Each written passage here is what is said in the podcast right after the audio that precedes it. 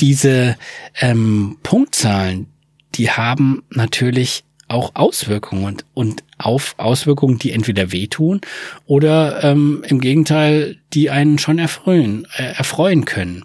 Wenn ich nämlich weniger Punkte habe, dann kann ich auf einmal keine Zugtickets mehr buchen. Dann bin ich gesperrt für die, die Schnellzüge. Ähm, ich kann keine Flugreisen mehr buchen. Ich bekomme keine Auslands Auslandsvisa mehr zum, zum Urlaub machen. Ähm, also wenn ich Punkte verliere, werde ich in meinen Lebensgewohnheiten, in meinen Lebensstandards eingeschränkt. Das ist Erpressung eigentlich. Das ist Erpressung.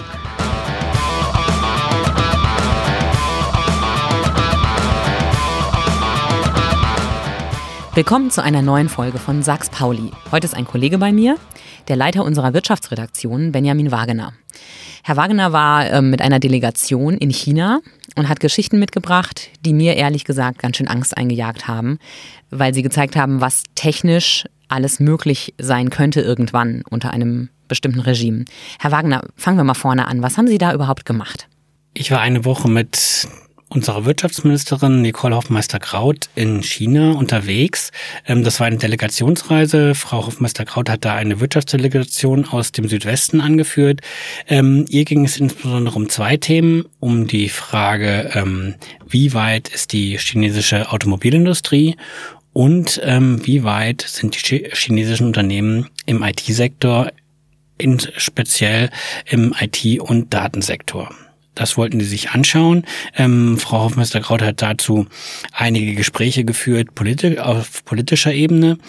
Ähm, sie hat da politische Verantwortliche getroffen und Verbandsverantwortliche getroffen und hat natürlich dabei auch ähm, viele Unternehmen besucht, unter anderem Autobauer wie Geely ähm, oder BYD. Ähm, BYD ähm, ist ein sehr großer Bauer von Elektroautos und ähm, genauso Unternehmen getroffen aus dem IT- und Datensektor wie den großen ähm, chinesischen Netzwerkdienstleister Huawei. Als ich Ihre Texte gelesen habe, hatte ich das Gefühl, dass man in China eigentlich keinen Schritt tun kann, ohne unbeobachtet oder privat zu sein. Erzählen Sie doch mal so ein bisschen, was Sie da so um sich herum wahrgenommen haben. Das ist so, dass ähm, man das Gefühl hat, man ist nie allein. Ähm, dieses Gefühl ähm, kommt daher, dass im öffentlichen Stadtbild also wenn man in Shanghai ganz normal über die Straße geht, wenn man in Shanghai, in Shanghai ist übrigens das größte Starbucks der Welt, wenn man genau zu diesem Starbucks geht, da die ähm, Straße überquert, ähm, sieht man an den Ampeln, an Lichtmasten überall Kameras. Das ist wirklich auffällig, dass, ähm, dass, dass diese Kameras einfach da sind, die sind präsent. Ähm, das ist das eine. Und dann ist das andere, ähm, wenn man dazu kennt, was der chinesische Staat, was ähm, die Führung der Volksrepublik China damit ähm, bezwecken will, weil sie hat schon ein das Ziel, dass sie die chinesischen Bürger komplett überwachen will.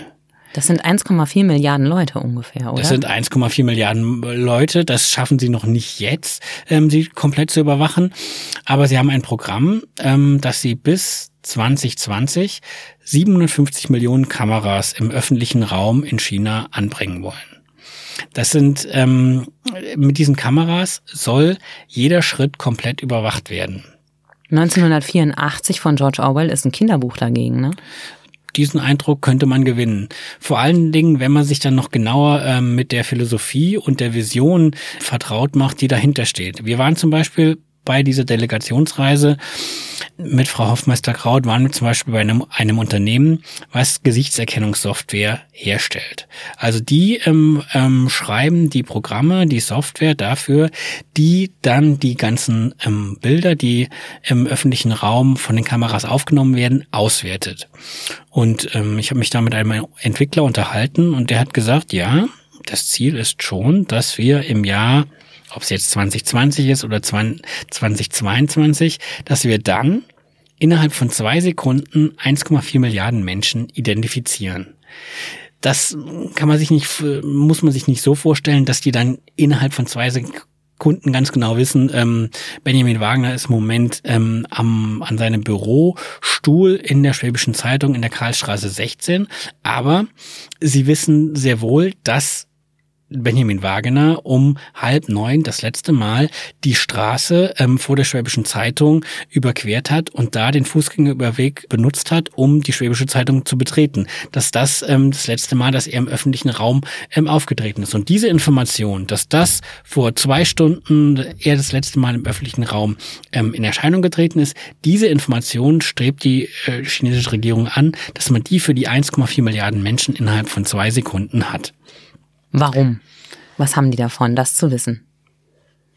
Geht es um Kriminalität, ähm, die zu verhindern? Geht es um die totale Überwachung? Also Privatleben ist schon noch möglich, aber man fühlt sich doch dann ununterbrochen kontrolliert und beobachtet, oder nicht? Also ich stelle mir das total creepy vor, dass ähm, irgendeine äh, politische Macht eigentlich immer genau weiß, wo ich bin. Das ist eine äh, schwierige Frage und das ist auch eine äh, philosophische Frage. Ich glaube, ähm, man kommt der Antwort da am allernächsten, wenn man diese Frage ähm, betrachtet mit dem allumfassenden Machtanspruch der chinesischen Führung, der kommunistischen Partei in China. Ähm, sie will und versetzt alles daran, 1,4 Milliarden Menschen unter Kontrolle zu halten. Das ist der, der Ansatz, der Machtanspruch der Partei ist da absolut. Man darf nicht vergessen, ähm, ähm, China ist auf der einen Seite natürlich schon ein, äh, ein wichtiger Wirtschafts- und Handelspartner von uns, aber auf der anderen Seite ist das politische System ähm, eine autoritäres, diktatorisches System und die ähm, Machthaber versuchen damit, die Menschen unter Kontrolle zu halten. Das ist ja auch nicht der erste Schritt, das ist ja schon der zweite oder dritte. In China ist es ja schon so, dass ähm, die eigentlich ein ganz eigenes Internet haben und das, was, äh, was wir als das World Wide Web verstehen, äh, für sie das Outernet ist, was sie aber zum Teil gar nicht, also ob das, na Moment, ob es sie nicht interessiert, ist äh, schon die zweite Frage. Die erste ist, wie funktioniert das in einem Land, äh, wo Twitter, YouTube, Facebook, WhatsApp, nicht erlaubt sind, mit so einem eigenen System. Also das hat ja nichts mehr mit, äh, mit Informationsfreiheit auch zu tun. Ist ja völliger Wahnsinn eigentlich. Das ist keine Informationsfreiheit ähm, in, in unserem Sinne, weil natürlich ähm, Nein, das ist äh, nicht nur nicht in unserem Sinne, das ist keine Informationsfreiheit, aber natürlich, und es ist richtig, dass genau diese ganzen Tools, die wir weltweit nutzen, die wir auf der ganzen Welt nutzen, die die ganze freie Welt nutzt, in China nicht zugänglich sind. Oder auf alle Fälle für die aller, allermeisten ähm, Menschen in China nicht zugänglich sind. Aber natürlich haben, haben die Chinesen ähm, andere Tools, die sie so nutzen, ähm, wie ähm, Facebook, wie, ähm, wie Twitter. Die, ähm, da gibt's die Tools heißen WeChat, ähm, die heißen QQ, die heißen Alipay oder die oder das das Tool von Alibaba, was so ähnlich äh, funktioniert und alle die Funktionen beinhaltet. Die nutzen die Chinesen auch sehr, sehr fleißig. Allerdings sind die komplett staatlich kontrolliert. Ähm, die ähm, Zensurbehörden sind da ähm, überall äh, äh aktiv und kontrollieren diese, diese Tools, dass das nur eine scheinbare Informationsfreiheit ist und im Vergleich zu unserer, wenn wir das mit unseren Maßstäben natürlich ähm, messen, keine Informationsfreiheit ist. Aber dazu muss man wissen, diese Frage stellt sich nur aus einer ganz spezifischen Perspektive, dadurch, dass ähm, sehr viele Chinesen sehr, wie formuliere ich das jetzt am besten, dass es nicht so, so negativ klingt, ähm, es ist in gewisser Weise autoritätshörig sind, dass sie dann teilweise die Gespräche nicht mehr weitergeführt werden, ähm, wenn man mit ihnen über das was Sie gerade gesagt haben, das Outernet spricht. Sie sagen, nein, das ist verboten, da dürfen wir nicht weiter nachfragen und Sie versuchen dann auch teilweise nicht in diese Richtung ähm, weiter zu recherchieren. Für Sie sind die Gesetze so, dass man sagt, ähm, das ist verboten, das können wir nicht machen. Und deswegen stellt sich diese Frage für die Chinesen nur in gewisser Weise. Hatten Sie das Gefühl, dass die Gespräche aus Angst abgebrochen wurden oder wird das gar nicht mehr hinterfragt und es ist einfach so und wird als Tatsache hingenommen und damit ist das Thema dann erledigt? Das weiß ich nicht. Das ist ja irgendwie, man muss ja schon, ähm, das ist schwierig. Ich hatte ein Gespräch mit einem Entwickler von, von dieser Firma, die diese Gesichtserkennungssoftware herstellt. Und äh, mit diesem mit diesem habe ich genau ähm, dieses Gespräch geführt und habe ihn darauf angesprochen. Das ist natürlich schwierig. Wir haben uns auf Englisch unterhalten. Ähm, Englisch ist für für ihn nicht die Muttersprache und ähm, so richtig einschätzen konnte ich seine Reaktion nicht, wie er sich wirklich fühlt. Aber auf alle Fälle war seine Antwort, als ich gefragt habe, ähm, Finden Sie das nicht gruselig? Finden Sie das nicht ähm, ähm, komisch, äh, ähm, ähm, dass quasi alle Menschen komplett überwacht werden mit ihrem Produkt? Ähm, da war seine Antwort, äh, nein, wieso?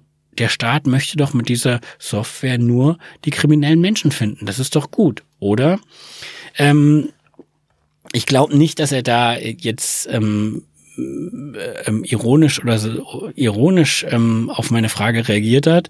Ich glaube schon, dass das ähm, im Kern schon die Her Herangehensweise von vielen Chinesen ist, dass sie so damit umgehen.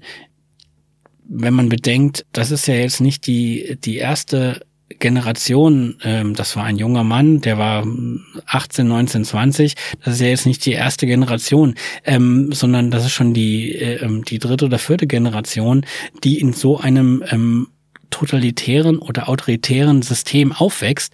Sie kennen einfach nichts anderes. Und dann überhaupt diese Frage zu stellen, vermisse ich da was, was ich nie erlebt habe, das wird für sie oder äh, ist für sie nicht erlebbar oder nicht, ähm, sie vermissen da nichts. Und die, ähm, die Unternehmen, also westliche Journalisten und Politiker äh, in deren Häuser blicken zu lassen, hatte ja wahrscheinlich nicht den Ansatz, kritisch hinterfragen zu lassen, wie man mit äh, Daten und äh, Gesichtserkennung umgeht, sondern eher um zu zeigen, äh, wie weit die auf dem technischen Sektor schon sind. Äh, wie weit sind sie denn da überhaupt in der Lage gewesen, Fragen zu stellen, die nicht unbedingt die Antworten erwarten ließen, die die Chinesen gerne geben wollten.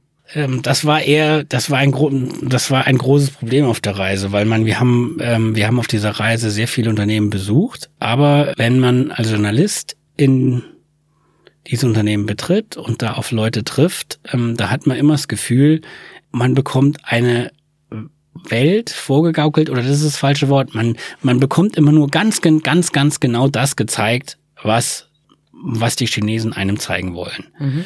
Und wenn man dann bestimmte Fragen stellt, wird ausgewichen, ähm, sie werden nicht beantwortet, ähm, es wird äh, ähm, es wird was anderes gesagt äh, oder es wird einfach nicht geantwortet. Wir sind durch Showrooms äh, geführt worden, so richtig die Produktion, die konnten wir nicht sehen, das haben wir nicht gesehen.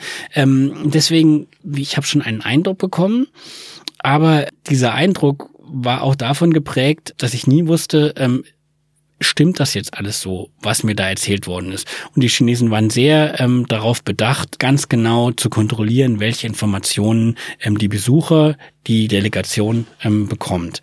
Deswegen ist das schwierig zu sagen. Also, dass mal eine Antwort ausbleibt, dass ausweichend geantwortet wird oder äh, jemand versucht, abzulenken und eine unangenehme Frage äh, einfach auszulassen. Das kennen wir von deutschen Politikern ja durchaus auch. Das ist ja nicht ganz neu für uns. Und dann hat man ja so als Journalist auch seine Technik und sagt, Moment, Moment, die Frage ist nicht beantwortet. lassen Sie uns noch mal kurz dahin zurückkommen. Ähm, ich habe das Gefühl, so wie Sie darüber sprechen, dass das in China nicht so ganz einfach war. Ähm, und hier haben Sie auch andere Instrumente. Hier kann man ja auch sagen, man geht auf irgendwelche äh, Behörden zurück oder auf Statistiken und man hat ein Auskunftsrecht als Journalist. Ähm, wie sind Sie denn damit umgegangen, wenn Sie Ihre Fragen eigentlich nicht beantwortet bekommen haben? Das ist ja für uns in der Branche eine ausgesprochen unbefriedigende Situation. Und wir sind ja auch nicht dafür da, um zu schreiben, was andere wollen. Nein, man muss sich, also ich glaube, der erste Schritt ist erstmal, sich das bewusst zu machen und das immer im Hinterkopf zu behalten, wenn man halt auch die, die Geschichten schreibt und dann immer ganz genau dazu zu sagen, ähm, diese Information ähm, habe ich da und da bekommen, die beruht auf einem Gespräch mit dem Chef, beruht auf einem äh, Gespräch mit diesem Entwickler, beruht auf einem Gespräch äh, ähm, äh, mit dieser Vorstandschefin. Ähm, letztendlich ist man da ähm, mehr oder weniger ähm, dem ausgeliefert.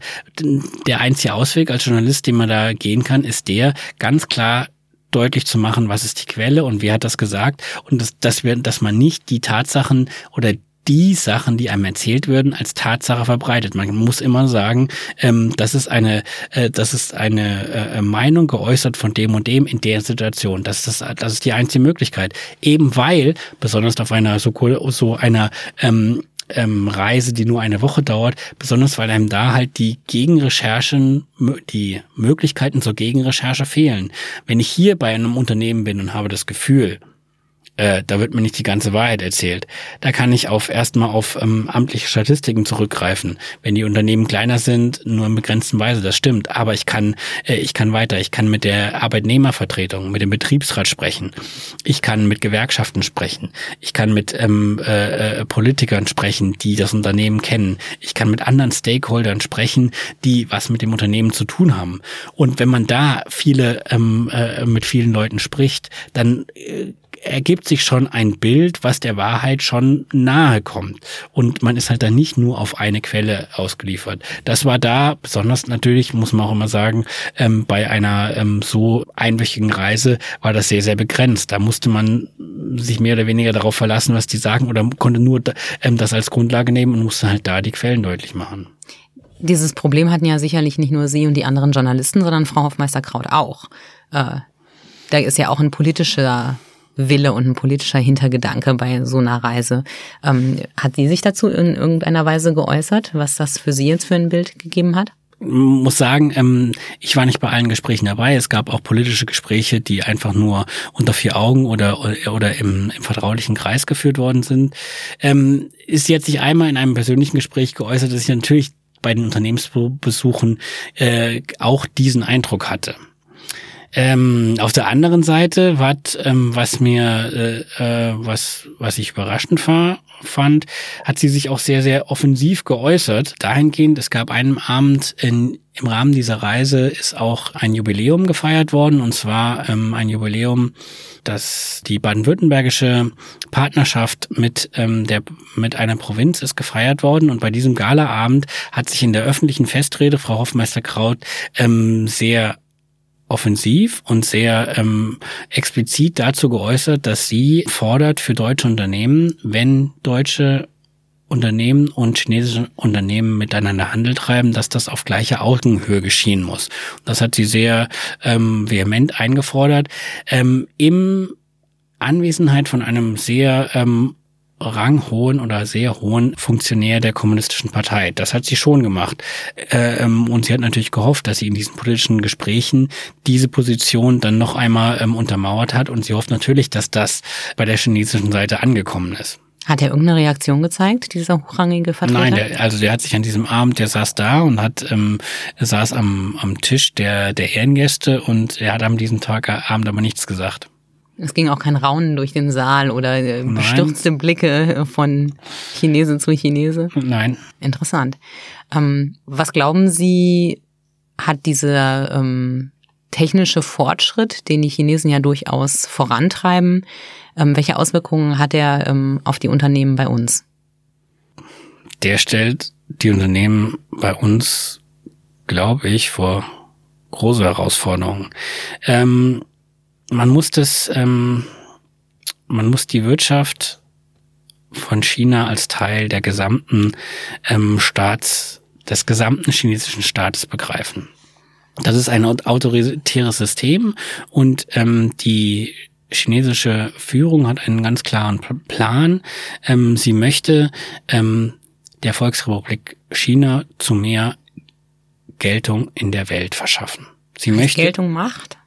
Geltung, Geltung heißt Macht, Einfluss, genau.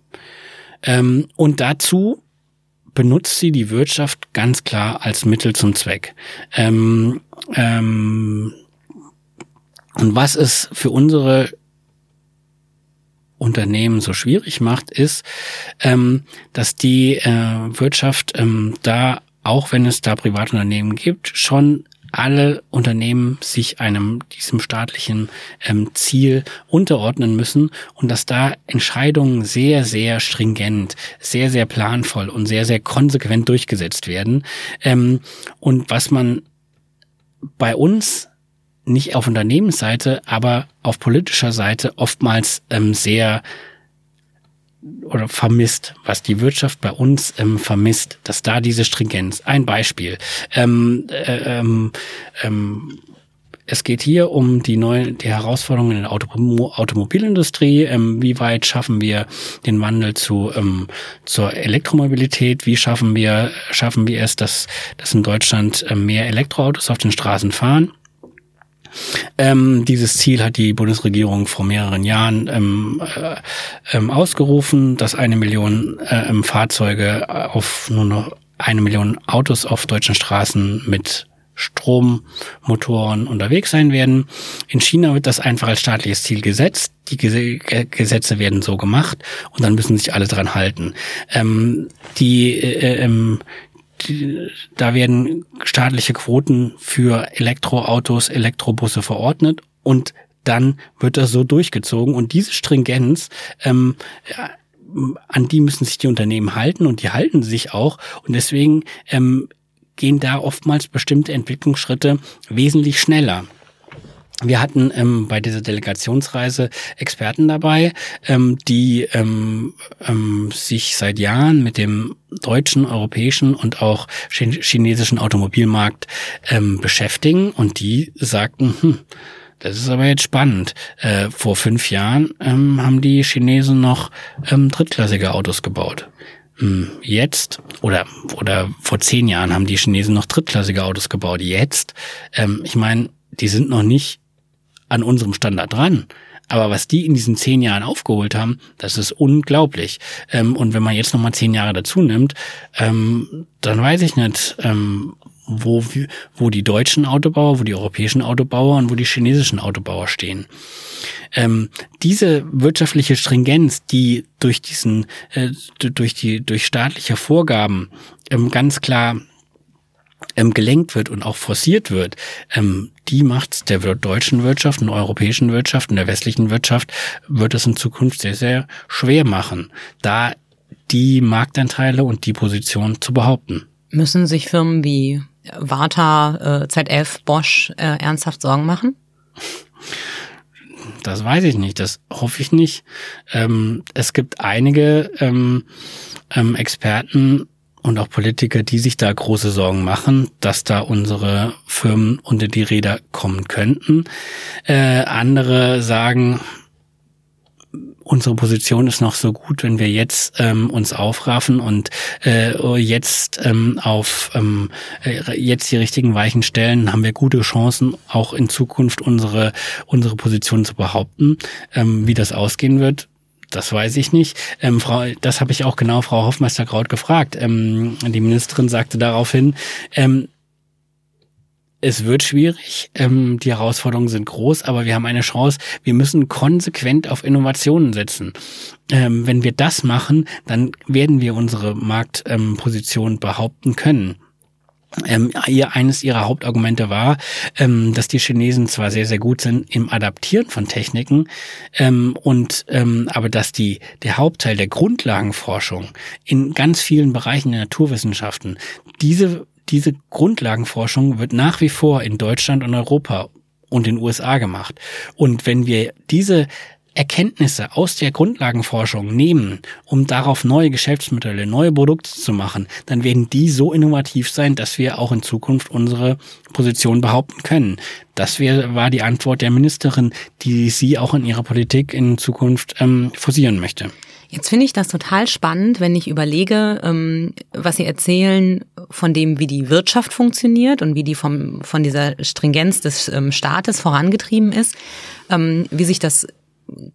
quasi bis ins kleinste Detail auch auf die Leute auswirkt. Also in China ist es ja mittlerweile so, Kreditkarten gibt's eigentlich schon gar nicht mehr. Äh, die Leute zahlen mit Alipay, ähm, die machen das mittlerweile alles mit dem Smartphone, also äh, Bargeld äh, hat da wahrscheinlich gar niemand mehr bei sich, während es bei uns immer noch Menschen gibt, die nicht mal eine Kreditkarte besitzen, geschweige denn sie regelmäßig benutzen. Oder Geschäfte, in denen man noch nicht mal mit Karte bezahlen kann. Also, wenn ich zum Friseur gehe, muss ich Bargeld bezahlen, weil bei denen, weiß ich nicht, entweder lohnt es sich finanziell nicht, so ein Gerät zu mieten oder der Empfang ist zu schlecht. Das gibt's ja hier immer mal wieder. Und gleichzeitig ist es so, äh, dass wir hier Menschen haben, die immer noch kein Smartphone haben, die keine Lust haben, irgendwelche technischen Annehmlichkeiten zu nutzen, weil sie sagen, uh, äh, ich will mich aber dieser Datenkontrolle nicht unterwerfen. Das ist in China das genaue Gegenteil. Ähm, diese, diese schnelle Entwicklung, diese Bereitschaft, sich so ähm, so schnell so da reinzustürzen, wie viel hat das Ihrer Meinung nach auch mit der äh, Toleranz und Akzeptanz der Technik ähm, bei den Menschen zu tun? Was bewirkt da, also was ist sozusagen die Aktion und was die Reaktion? Das ist, ähm, glaube ich, sind zwei Punkte, die man bei dieser Frage ansprechen muss. Ähm, meine Ausführungen beruhen da so ein bisschen auf, auf, auf einem langen Interview, was ich geführt habe mit einem ähm, jungen Professor ähm, an einer Shanghaier Universität, der da ähm, die Professur hat für Innovationsmanagement und der, der hat zwei Sachen gesagt.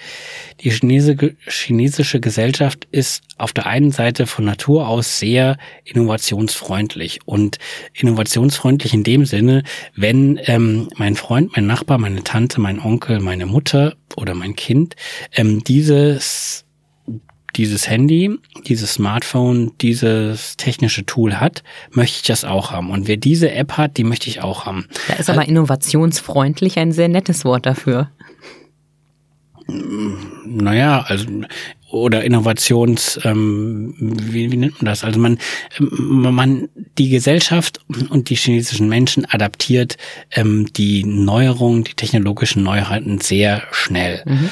Und ähm, und ähm, die Durchsetzung ist so, ähm, dass ähm, ich habe jetzt die genauen Zahlen nicht im Kopf, aber ähm, mehr als 80 Prozent äh, äh, hatten Smartphone und ähm, so gut wie alle ähm, nutzen das Smartphone zum zum Zahlen. Ähm, das ist so alltäglich geworden, dass, wie, wie Sie gesagt haben, dass da mittlerweile Kreditkarten teilweise gar nicht mehr funktionieren. Und das liegt daran schon, ähm, dass ähm, wenn ein was ähm, ähm, am Aufkommen ist, dass es alle haben möchten. Ähm, das ist das eine. Und das andere ist, ähm, was glaube ich in dem Zusammenhang schon auch immer im Hinterkopf behalten werden muss, ist die Frage nach, ähm, dieser Professor hat es Gesellschaftsvertrag genannt. Ähm, ähm, und aus diesem Grund ist die Wirtschaft insgesamt auch für die für die ähm, chinesische Regierung so wichtig. Dieser wird oder dieser Gesellschaftsvertrag funktioniert so, dass ähm, die Bevölkerung Freiheitsrechte, Recht, Individualrechte abgibt im Gegenzug für Wohlstand. Man darf nicht vergessen, ähm, wenn man die Geschichte der Volksrepublik China in den letzten 30, 40, 50 Jahren nimmt, ähm, dass das ein bitterarmes Agrarland war und wenn man bedenkt, wie viel Menschen das chinesische System, die chinesische Regierung mit ihrer Wirtschaft, mit ihrem Wirtschaftssystem, mit ihrem Gesellschaftssystem aus der Armut, aus der wirklich äh, harten Armut geholt hat in den vergangenen Jahrzehnten, ähm, dann ist das schon eine Leistung.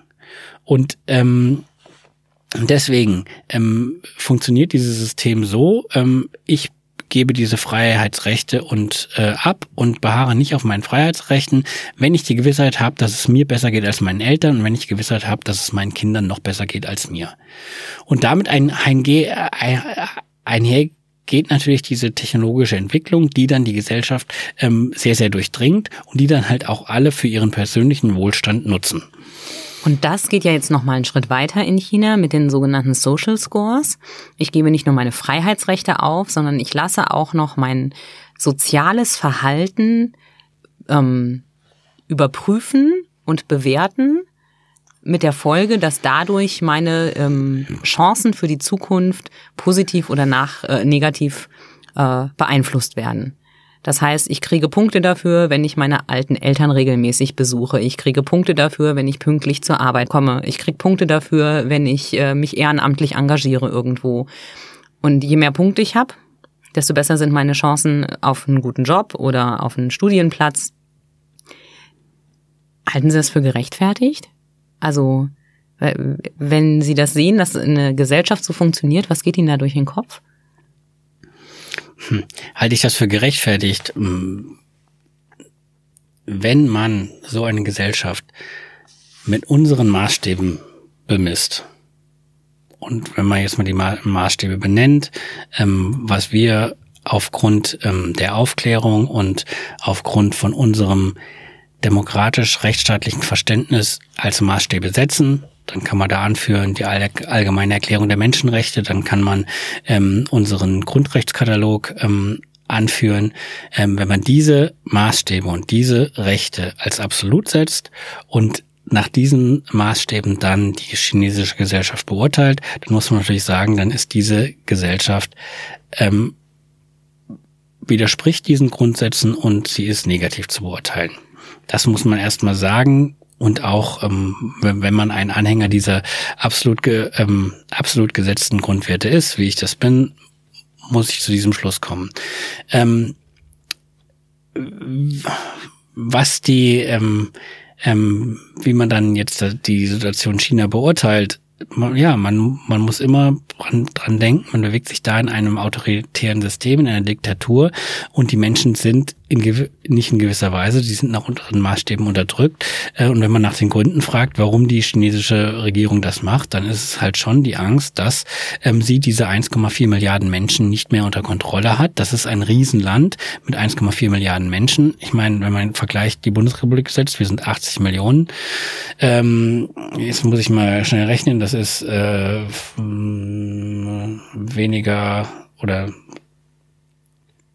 ein Zwanzigstel ganz, ganz, ganz grob, nein, das stimmt, ist nicht ganz gleich, aber wir sind nur ein Bruchteil so groß wie die, äh, wie das Volk äh, in, in China und die chinesische Regierung ähm, sucht halt Mittel und Wege, ähm, diese Menschen unter Kontrolle zu halten. Und der, die größte Angst ist, ähm, dass diese Menschen nicht mehr unter, unter Kontrolle zu halten sind.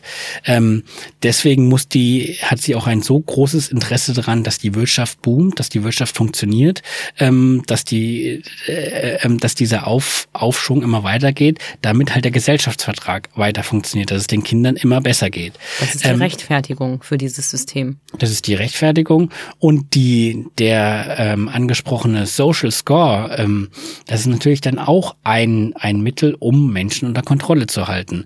Ähm, da wird ähm, Verhalten durch, ähm, äh, durch durch Kontrolle gesteuert. Man will ein wohlfeiles, dem Staat wohlfeiles Verhalten generieren.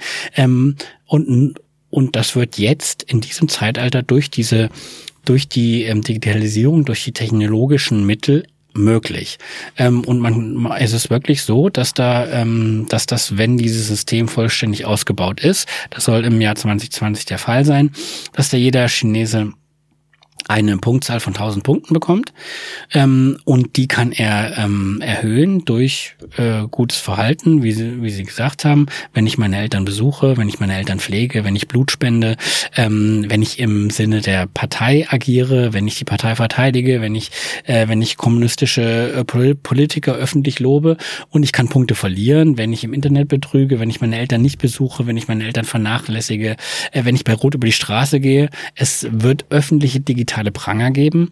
Das heißt, das sind öffentlich aufgestellte Bildschirme. Wenn ich bei Rot über die Straße gehe, ähm, leuchtet dann mein ähm, das Foto von mir auf, darunter meine ID, mein Name und sagt, ähm, äh, Benjamin, Benjamin Wagner wartet nicht auf Grün. Genau. Schlechtes bei, Vorbild für die Kinder. Minus 20 Punkte. Genau. Ähm, und ähm, diese ähm, Punktzahlen, die haben natürlich auch Auswirkungen und, und auf Auswirkungen, die entweder wehtun oder ähm, im Gegenteil, die einen schon erfreuen, äh, erfreuen können. Wenn ich nämlich weniger Punkte habe, dann kann ich auf einmal keine Zugtickets mehr buchen. Dann bin ich gesperrt für die, die Schnellzüge. Ähm, ich kann keine Flugreisen mehr buchen. Ich bekomme keine Auslands Auslandsvisa mehr zum, zum Urlaub machen. Ähm, also wenn ich Punkte verliere, werde ich in meinen Lebensgewohnheiten, in meinen Lebensstandards eingeschränkt. Das ist Erpressung eigentlich. Das ist Erpressung. Oder ähm, Ermutigung für guten, gutes Verhalten, wie das die chinesische Regierung ähm, ähm, äh, beschreiben würde. Auf der anderen Seite, wenn ich mehr Punkte als die 1000 Punkte habe, wenn ich ähm, wenn ich viele Punkte ansammle, dann können auf meiner auf einmal meine ähm, Kinder auf die besseren Schulen gehen. Dann bekomme ich auf einmal freien Eintritt in öffentliche Einrichtungen wie Schwimmbäder oder, oder Fitnesscenter. Ähm, also ich habe echt da echt in meinem Leben etwas davon. Und so versucht die chinesische Regierung ein der chinesischen Regierung wohlfeiles ähm, Verhalten zu provozieren und anzuregen. Da finde ich, bekommt das Thema Cyberkriminalität eine völlig neue Tiefe. Also da kann ich ja auch wirklich, wenn ich ein bisschen gewieft bin ähm, und die, das technische Wissen habe, kann ich ja plötzlich Menschen äh, durch angebliches Fehlverhalten ähm, total einschränken oder pushen. Also das ist ja äh, die Möglichkeiten da sind unendlich, womit ich Menschen unter Druck setzen, erpressen und ähm, ausnutzen kann. Das ist wohl so. Also da, das ist schon ein, eine neue ähm, ähm, Kriminalitätsrichtung, ähm, die über die sich die Chinesen wahrscheinlich jetzt Gedanken machen müssen. Ja, sehr gruseliger Gedanke. Für wie realistisch halten Sie es, dass solche Technologien auch in der westlichen Welt irgendwann Anwendung finden könnten? Also nicht in dem Ausmaß natürlich, weil wir keine autoritären Staaten ähm, sind, aber dass äh, sich der ein oder andere denkt, so, ach ja, das mit den Kameras an der roten Ampel, das könnte der Polizei ja eigentlich auch gefallen.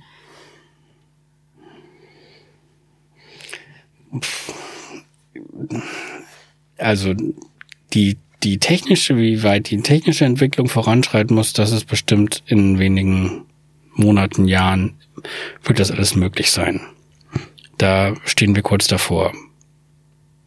Das ist, bis dahin ist es nicht mehr weit. Ähm, inwieweit ähm, das bei uns Anwendung finden wird, ähm, das, kann, das weiß ich nicht. Ähm, da muss man halt auch sagen, ähm, wenn wir ähm, unsere, unser freiheitlich demokratisches System so beibehalten wollten, wie wir es jetzt haben, werden wir oder müssen wir dagegen wehren, dass dieses bei uns so weit umgesetzt wird. Werbung. Ein Fahrrad. Das sind zwei Räder und 200 Jahre Geschichte. 1817 als sogenannte Laufmaschine gestartet, wurde das zweirädrige Gefährt um 1880 zum sogenannten Hochrad. Weil hier aber allein das Aufsteigen eine Kunst für sich war, entwickelten die Menschen um 1900 das erste klassische Fahrrad mit Kette, Pedalen, Gangschaltung und Klingel. Mitte des 20. Jahrhunderts wurde Fahrradfahren immer mehr zum Freizeitspaß und so war die Geburtsstunde des Mountainbikes im Jahre 1981 kein Zufall mehr. Heute fahren wir E-Bikes, erklimmen darauf Berge und legen hunderte von Kilometern zurück. Das Fahrrad schreibt viele Geschichten. Welche ist deine? Finde es jetzt heraus bei den Fahrradprofis in Ravensburg und Biberach. Dein Fahrrad hat Freunde.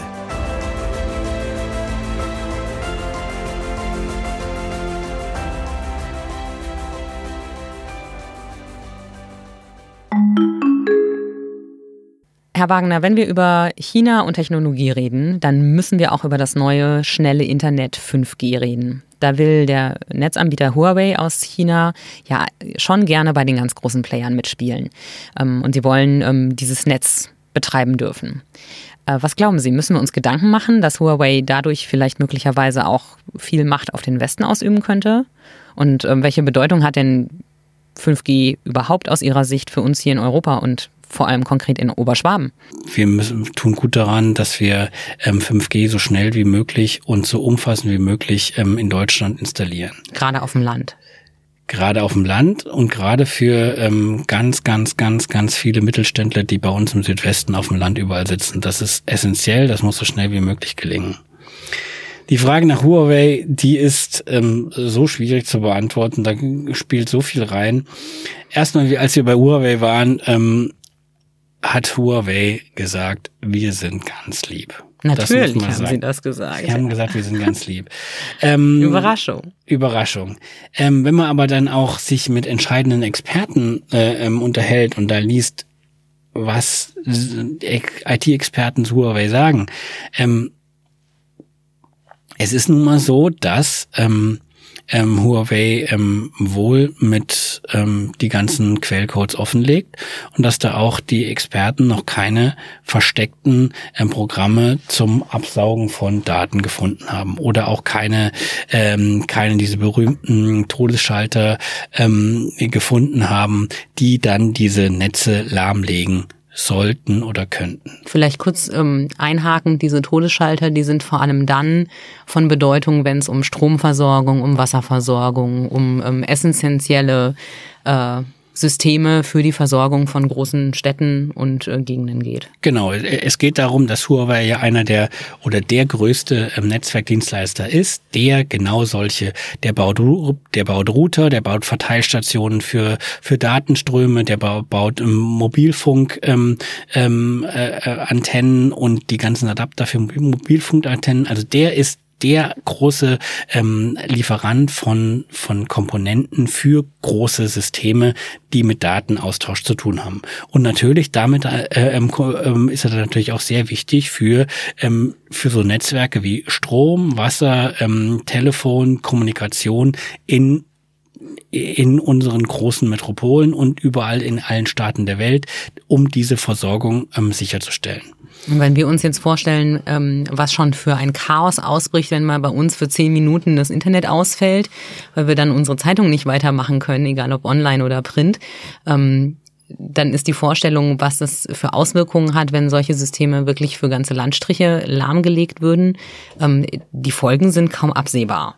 Das stimmt. Also das wäre schon ein wäre schon eine Horrorvorstellung, wenn man wenn man sich vorstellen könnte oder vorstellen wollte den Fall, ähm, dass man ähm, bei solchen Lebens ähm, äh, lebenswichtigen Systemen, wenn da irgendwie Komponenten verbaut sind, die quasi per Fernsteuerung aus Peking, wo der ähm, wo der chinesische Staatspräsident auf den Knopf drücken könnte und sagen könnte, okay, wenn ihr nicht das und das macht, dann schalte ich euch die Kommunikation in diesem Bereich ab das wäre schon eine absolute Horrorvorstellung. Das ist ja auch so die, die, die aller, aller, allergrößte Angst. Aber man muss halt dazu sagen, ähm, die Experten, die sich die Komponenten von Huawei anschauen, haben solche ähm, Schaltungen, solche quasi verdächtigen ähm, Programmierungen, solche verdächtigen Codes noch nicht gefunden.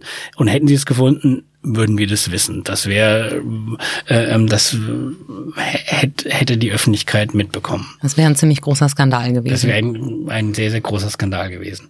Aber trotzdem bleibt natürlich die Angst immer vor dem Hintergrund, China ist ein, ein, ein autoritär, ähm, ähm, autoritäres System. Die, es gibt Gesetze, die ähm, von Staaten verlangen können, ähm, mit, mit der chinesischen Staatsregierung zusammenzuarbeiten zum Wohle des chinesischen Staates. Da können sich die, unter, die chinesischen Unternehmen, auch wenn sie privat sind, nicht gegen wehren. Ähm, die müssten dann ähm, da mitarbeiten. Ähm, und diese Angst gibt es natürlich dann, dass äh, äh, ähm, die, die, dieser Netzwerkausstatter Huawei dann ähm, irgendwann mit irgendwelchen Mitteln ähm, zu irgendwas von der, vom, vom chinesischen Staat gedrängt werden könnte, um in dieser Richtung zu agieren. Und das sind halt jetzt die warnenden Stimmen, die sagen, ähm, wir dürfen nicht ähm, Huawei-Komponenten in ähm, wichtige Systeme einbauen. Das ist die eine Ebene. Und dann gibt es natürlich auch noch die andere Ebene, die politische Ebene, und zwar die, ähm, es geht ja dabei einerseits um diese Sicherheitsfrage, andererseits geht es natürlich da auch um Marktanteile. Es geht darum, ähm, um, um Einflusssphären in, in, in ökono ökonomischen ähm, Bereichen und ähm, wer bestimmt künftig, wer der größte Netzwerkausstatter ist oder wer macht welche Märkte unter sich aus. Und da gibt es natürlich auch noch andere Player. Und ähm, da und vor diesem Hintergrund ist natürlich auch zu sehen, wenn dann auf einmal ähm, die USA ähm, andere Staaten ähm, wie Deutschland unter Druck setzen, wenn der US-Botschafter ähm, warnende Briefe an unsere Regierung, an unseren Wirtschaftsminister schreibt, wenn ihr Huawei verbaut, dann, ähm, dann sind wir aber richtig böse mit euch, dann arbeiten wir mit euch nicht mehr zusammen. Da geht es natürlich auch darum, ähm, wer ist der größere, wichtige Player auf der Weltbühne. Und da geht es um Macht, um Einfluss, Einfluss auf, äh, auf, auf Wirtschaftsbereiche und Einfluss auf Märkte.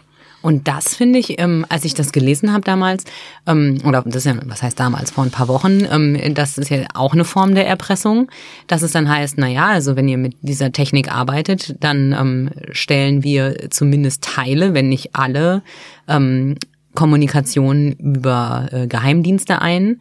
Das ist ja noch eine, eine völlig neue Ebene, weil dann kommt wieder das Kriminalitätsthema mit rein, auch gerade auf internationaler Ebene.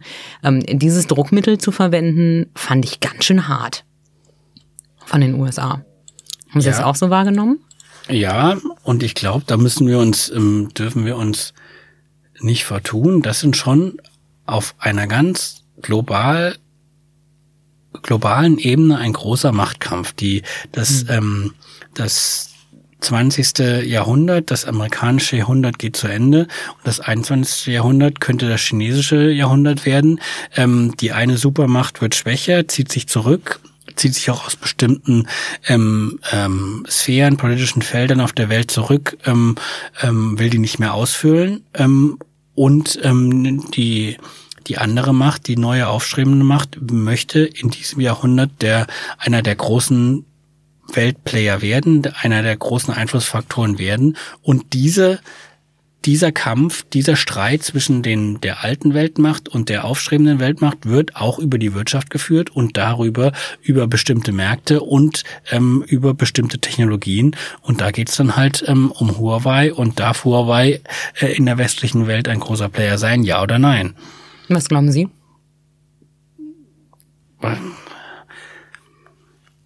Ich glaube, ähm, so, so schlimm oder so, so pessimistisch das manchmal klingen kann, dass ähm, so wie China ähm, in den vergangenen Jahren agiert und wie sie es ähm, wahrscheinlich weiter tun werden, dass wir uns dem Einfluss China nicht mehr entziehen werden können. Haben Sie Bauchschmerzen dabei? Also im Vergleich, wenn ich dran denke, wie, wie man die USA ähm, erlebt hat, wäre mir ein Partner USA ohne Donald Trump wesentlich lieber als China. Wenn Sie jetzt zurückblicken auf diese Reise und die Entwicklungen der vergangenen Monate, ähm, was ist Ihnen persönlich am eindrücklichsten in Erinnerung geblieben äh, von dem, was in China gerade passiert und wie sich das auf uns und unser tägliches Leben auswirken könnte? Das also dieser, dieser prägendste Eindruck ist eigentlich dieser absolute, diese absolute Dynamik. In China scheint alles sehr, sehr schnell zu gehen. Dafür, wo wir ähm, Jahre brauchen, ich will jetzt gar nicht das, äh, das ausgelutschte Beispiel mit unserem Berliner Flughafen bringen. Ähm, das ist aber das perfekte Beispiel eigentlich. Wir, wir, wir schaffen es über Jahre und jetzt fast ein Jahrzehnt nicht, einen Flughafen in der Hauptstadt zu bauen, während die, während das haben die, haben die vier Flughäfen gebaut. Da werden Millionenstädte ähm, in einer wirtschaftlichen ähm, Dynamik realisiert und umgesetzt. Ähm, das ist einerseits wirklich beeindruckend, aber andererseits natürlich auch, auch beängstigend. Immer im Vergleich, ähm, wie behäbig und ähm, langwierig Entscheidungen getroffen werden in unseren westlichen Demokratien. Weil es Demokratien sind und weil sich alle darüber einig sein wollen und jeder Mitspracherecht hat und nicht eine autoritäre Macht vorne sitzt und sagt, so wird's gemacht, basta. Das stimmt. Äh, ich bin ja auch ein absolut äh, äh, ähm, Befürworter. Ich möchte nur in einem solchen freiheitlichen demokratischen System leben. Ähm, überhaupt keine Frage. Und dass, dass man da, man braucht den Austausch von Meinungen und Gegenmeinungen, von These, Antithese, Synthese. Ähm, das muss ein, ein Wettstreit um die bessere Idee, um das bessere Argument sein. Ja, aber das dauert immer seine Zeit. Und diese die Gesellschaften, die einen Meinungsfindungsprozess aufgrund von diesem, äh, diesem Vorgehen ähm, zulassen, sind nun mal behäbiger und bei denen dauert es länger. Aber da wird mir insgesamt Angst und Bange, wenn ich mir vorstelle, dass dieses Gemeinwesen gegen ein Gemeinwesen wie China bestehen muss, ähm, die so schnell, dynamisch, stringent, konsequent durchregieren. Das heißt zusammenfassend, unsere Politik muss ein bisschen schneller werden, vielleicht auch ein bisschen mutiger, äh, was es angeht, Sachen vielleicht durchzudrücken. Ähm, Wobei durchdrücken klingt schon wieder so nach, äh, nach Zwang, ähm, aber mehr Druck zu machen und sich nicht in der 47. Äh, Sitzung und Besprechung und dem 139. Arbeitskreis zusammenzufinden. Ist es das, was Sie sich wünschen würden? Ja, irgendwie brauchen wir ja eine Lösung für das Problem. Wenn wir weiterhin behäbig bleiben und China weiterhin stringent und schnell bleibt, dann verlieren wir den Wettlauf ja. Eindeutig. Das stimmt. Wir, ähm, verlieren den Wettlauf. Ähm, allerdings, ähm, wenn wir zu viel von unserem von unserer quasi demokratischen DNA aufgeben und zu der gehört nur einmal die Debatte und die Widerstreit der Meinungen, ähm, dann geben wir geben wir auch den, das Wesen unserer Demokratie auf. Deswegen ähm, habe ich da gerade keine Lösung. Ähm, ähm, natürlich äh, ähm, kann man politische ähm, ähm, ähm, Prozesse möglicherweise zu einem Teil ähm, effizienter machen, ähm, die politische Debatte stärken und dass wir da ähm, möglicherweise auch etwas dynamischer werden. Nur, ob wir, ob wir ähm, unser unser System so dynamisieren können und so ähm, ähm, so effizienter machen können, ohne unseren Kern, ohne unsere, ohne unsere demokratische DNA aufzugeben. Ähm, und dann gegen China bestehen zu können, das weiß ich nicht. Und das ist auch eine Frage, die, die wird wahrscheinlich erst die nächsten Jahre und Jahrzehnte beantworten. Und die kriegen auch wir heute im Podcast nicht beantwortet, fürchte ich. Herr Wagner, danke, dass Sie da waren und uns von China erzählt haben. Und ähm, wenn Sie morgen früh zur Arbeit gehen, freuen wir uns, dass an der Ampel nicht drei Kameras sind, die der Regierung mitteilen, wo sie sich gerade befinden. Sehr gut.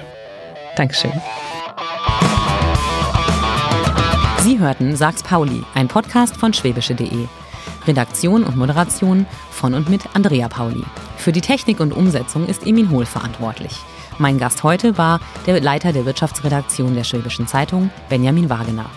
Die Musik hat Tommy Haug für uns geschrieben und eingespielt. Wenn Sie Feedback haben oder mit uns über ein spannendes Thema diskutieren wollen, dann schreiben Sie uns an podcast.schwäbische.de. Danke fürs Dabeisein. Wir hören uns.